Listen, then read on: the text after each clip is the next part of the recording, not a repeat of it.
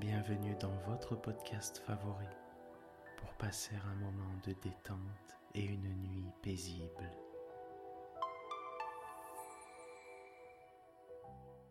Installez-vous confortablement et profitez chaque soir de votre moment de relaxation avec le podcast Dormir sans souci.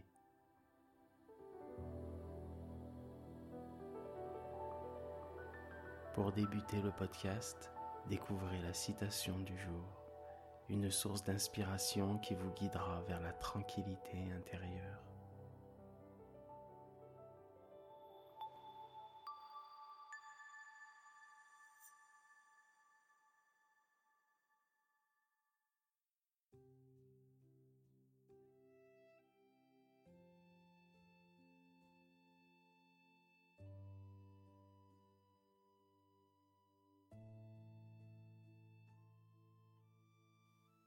Citation du jour nous a été envoyée par notre abonné Lucette de Montréal. Le véritable amour est éternel, infini, toujours semblable à lui-même. Il est égal et pur, sans démonstration violente. Il se voit en cheveux blancs et toujours jeune dans le cœur. Cette citation d'amour d'Honoré de Balzac exprime la nature intemporelle et profonde de l'amour véritable. Elle suggère que l'amour authentique est constant, immuable, et qu'il transcende les épreuves du temps et de la vie. Une belle réflexion sur la persistance et la pureté de l'amour. Merci Lucette.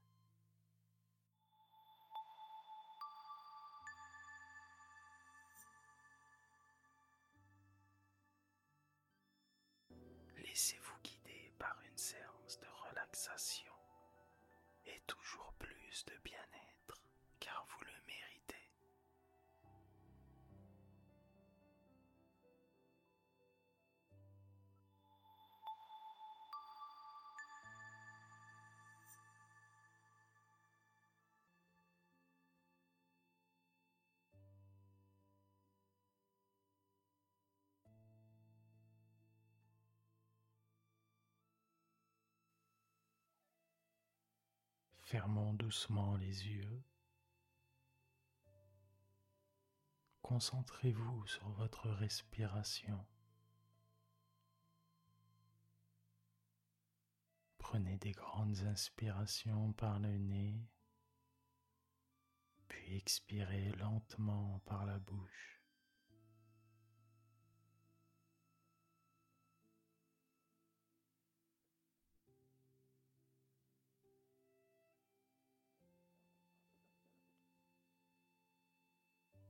Relâchez la tension.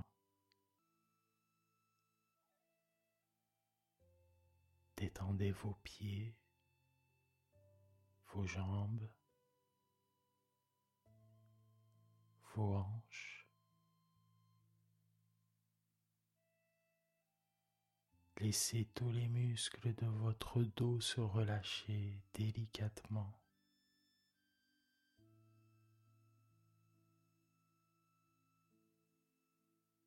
À chaque expiration, vous détendez une zone de votre visage,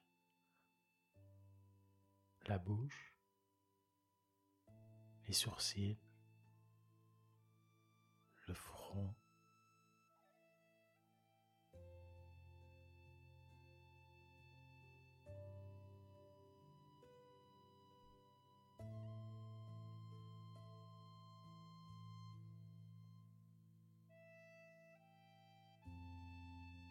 Ce moment pour vous. Vous le méritez.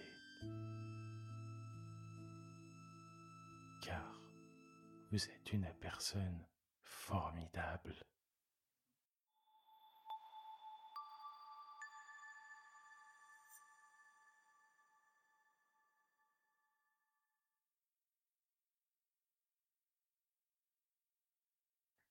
La mer était brillante et calme, à peine remuée par la marée, et sur la jetée toute la ville du Havre regardait entre les navires.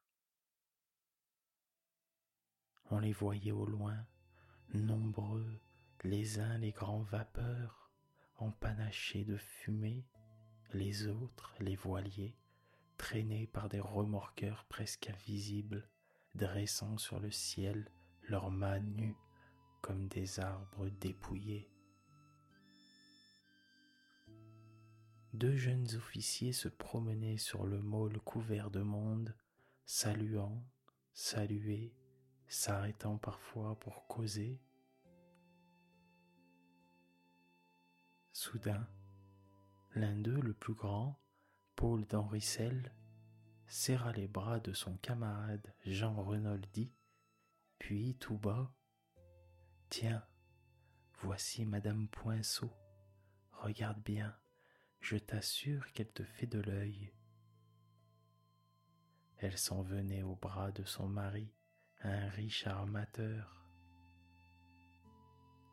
C'était une femme de quarante ans environ, encore fort belle, un peu grosse, restée fraîche comme à vingt ans par la grâce de l'embonpoint. On l'appelait parmi ses amis la déesse à cause de son allure fière, de ses grands yeux noirs, de toute la noblesse de sa personne. Elle était restée irréprochable. Jamais un soupçon n'avait effleuré sa vie. On la citait comme un exemple de femme honorable, simple, si digne qu'aucun homme n'avait osé songer à elle. Et voilà que depuis un mois, Paul d'Henricel affirmait à son ami Renoldi que Madame Poinceau le regardait avec tendresse. Et il insistait. Sois sûr que je ne me trompe pas, j'y vois clair, elle t'aime, elle t'aime passionnément, comme une femme chaste qui n'a jamais aimé. Quarante ans est un âge terrible pour les femmes honnêtes. Quand elles ont des sens, elles deviennent folles et font des folies. Celle-là est touchée, mon bon. Comme un oiseau blessé, elle tombe, elle va tomber dans tes bras, tiens, regarde. La femme précédée de ses deux filles âgées de douze et quinze ans s'en venait pâlie soudain en apercevant l'officier. Elle le regardait ardemment d'un œil fixe et ne semblait plus rien voir autour d'elle, ni ses enfants, ni son mari, ni la foule. Elle rendit le salut des jeunes gens sans baisser son regard allumé d'une telle flamme qu'un doute pénétra dans l'esprit du lieutenant Renoldier. Son ami murmura J'en étais sûr. As-tu vu cette fois C'est encore un riche morceau. Mais Jean Renoldi ne voulait point d'intrigue mondaine. Peu chercheur d'amour, il désirait avant tout une vie calme et se contenter des liaisons d'occasion qu'un jeune homme rencontre toujours. Tout l'accompagnement de sentimentalité, les attentions, les tendresses qu'exige une femme bien élevée l'ennuyaient. La chaîne, si légère qu'elle soit, que nous toujours une aventure de cette espèce lui faisait peur. Et il disait au bout d'un mois, j'en ai par-dessus la tête et je suis obligé de patienter six mois par politesse.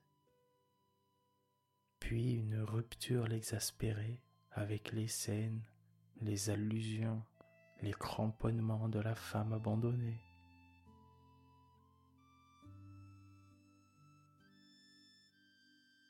Il évita de rencontrer Madame Poinceau. Or, un soir, il se trouva près d'elle, à table dans un dîner. Et il eut sans cesse sur la peau, dans l'œil et jusque dans l'âme, le regard ardent de sa voisine.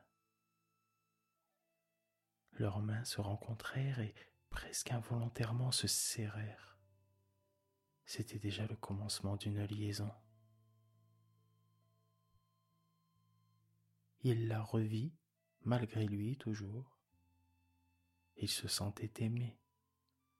Il s'attendrit, envahi d'une espèce d'apitoiement vaniteux pour la passion violente de cette femme. Il se laissa donc adorer et fut simplement galant, espérant bien en rester au sentiment. Mais elle lui donna un jour un rendez-vous pour se voir et causer librement, disait-elle. Elle tomba, pâmée, dans ses bras, et il fut bien contraint d'être son amant. Et cela dura six mois. Elle l'aima d'un amour effréné, haletant. Murée dans cette passion fanatique, elle ne songeait plus à rien. Elle s'était donnée toute, son corps, son âme, sa réputation, sa situation, son bonheur. Elle avait tout jeté dans cette flamme de son cœur comme on jetait pour un sacrifice tous ces objets précieux en un bûcher. Lui en avait assez depuis longtemps et regrettait vivement ses faciles conquêtes de bel officier. Mais il était lié, tenu, prisonnier. À tout moment, elle lui disait Je t'ai tout donné, que veux-tu de plus? Il avait bien envie de répondre, mais je ne te demandais rien, et je te prie de reprendre ce que tu m'as donné. Sans se soucier d'être vue, compromise, perdue, elle venait chez lui chaque soir, plus enflammée toujours. Elle s'élançait dans ses bras, les traînait, défaillait en des baisers exaltés qui l'ennuyaient horriblement il disait d'une voix lassée, Voyons, sois raisonnable. Et elle répondait, Je t'aime. Et s'abattait à ses genoux pour le contempler longtemps dans une pose d'adoration. Sous ce regard obstiné, il s'exaspérait enfin, la voulait relever. Voyons, assieds-toi, causons et elle murmurait Non, laisse-moi. Et il restait là, l'âme en extase.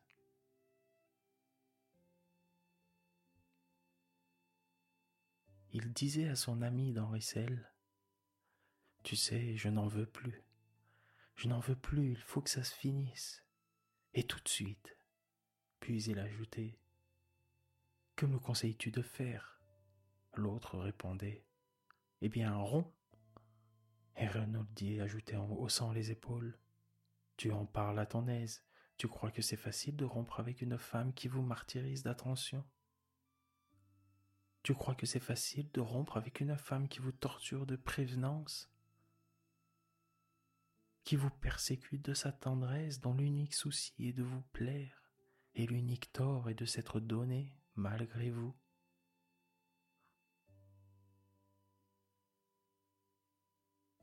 Mais voilà qu'un matin, on apprit que le régiment allait changer de garnison. Renoldi se mit à danser de joie. Il était sauvé. Sauvé sans scène, sans cri. Il ne s'agissait plus que de patienter deux mois. Sauvé. Le soir, elle entra chez lui, plus exaltée encore que de coutume. Elle savait l'affreuse nouvelle, et sans ôter son chapeau, lui prenant les mains et les serrant nerveusement, les yeux dans les yeux, la voix vibrante et résolue. Tu vas partir, je le sais. J'ai d'abord eu l'âme brisée, mais j'ai compris ce que j'avais à faire. Je n'hésite plus. Je viens t'apporter la plus grande preuve d'amour qu'une femme puisse offrir. Je te suis. Pour toi, j'abandonne mon mari, mes enfants, ma famille. Je me perds, mais je suis heureuse. Il me semble que je me donne à toi de nouveau. C'est le dernier et le plus grand sacrifice. Je suis à toi pour toujours. Il eut une sueur froide dans le dos et fut saisi d'une rage sourde et furieuse, d'une colère de faible. Cependant il se calma et d'un ton désintéressé, avec des douceurs dans la voix, refusa son sacrifice, tâcha de l'apaiser, de la raisonner, de lui faire toucher sa folie. Elle l'écoutait en le regardant en face avec ses yeux noirs, la lèvre dédaigneuse, sans rien répondre.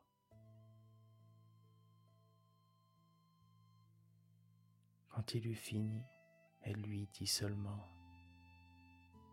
Est-ce que tu serais un lâche? Serais-tu de ceux qui séduisent une femme puis l'abandonnent au premier caprice? Il devint pâle et se remit à raisonner. Il lui montra jusqu'à leur mort les inévitables conséquences d'une pareille action. Leur vie brisée, le monde fermé. Elle répondait obstinément Qu'importe, quand on s'aime. Alors tout à coup il éclata.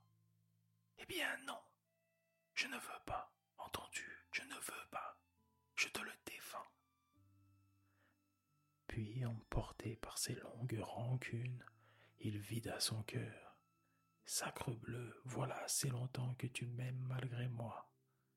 Il ne manquerait plus que de t'emmener. Merci, c'est bon, non. Elle ne répondit rien, mais son visage livide eut une lente et douloureuse crispation, comme si tous ses nerfs et ses muscles se fussent tordus. Et elle s'en alla sans lui dire adieu.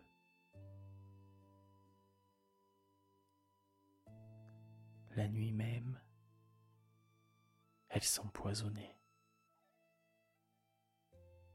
On l'a cru perdue pendant huit jours, et dans la ville on jasait plaignit, excusant sa faute grâce à la violence de sa passion, car les sentiments extrêmes devenus héroïques par leurs emportements se font toujours pardonner ce qu'ils ont de condamnable. Une femme qui se tue n'est pour ainsi dire plus adultère et ce fut bientôt une espèce de réprobation générale contre le lieutenant Reynoldi qui refusait de la revoir. Un sentiment unanime de blâme. On racontait qu'il l'avait abandonné, trahi, battu. Le colonel, pris de pitié, en dit un mot à son officier par une allusion discrète. Paul d'Henricel alla trouver son ami. Sacre bleu, mon bon, on ne laisse pas mourir une femme, ce n'est pas propre cela. L'autre exaspéré fit taire son ami, qui prononça le mot infamie. Ils se battirent. Renoldi fut blessé à la satisfaction générale et garda longtemps le lit.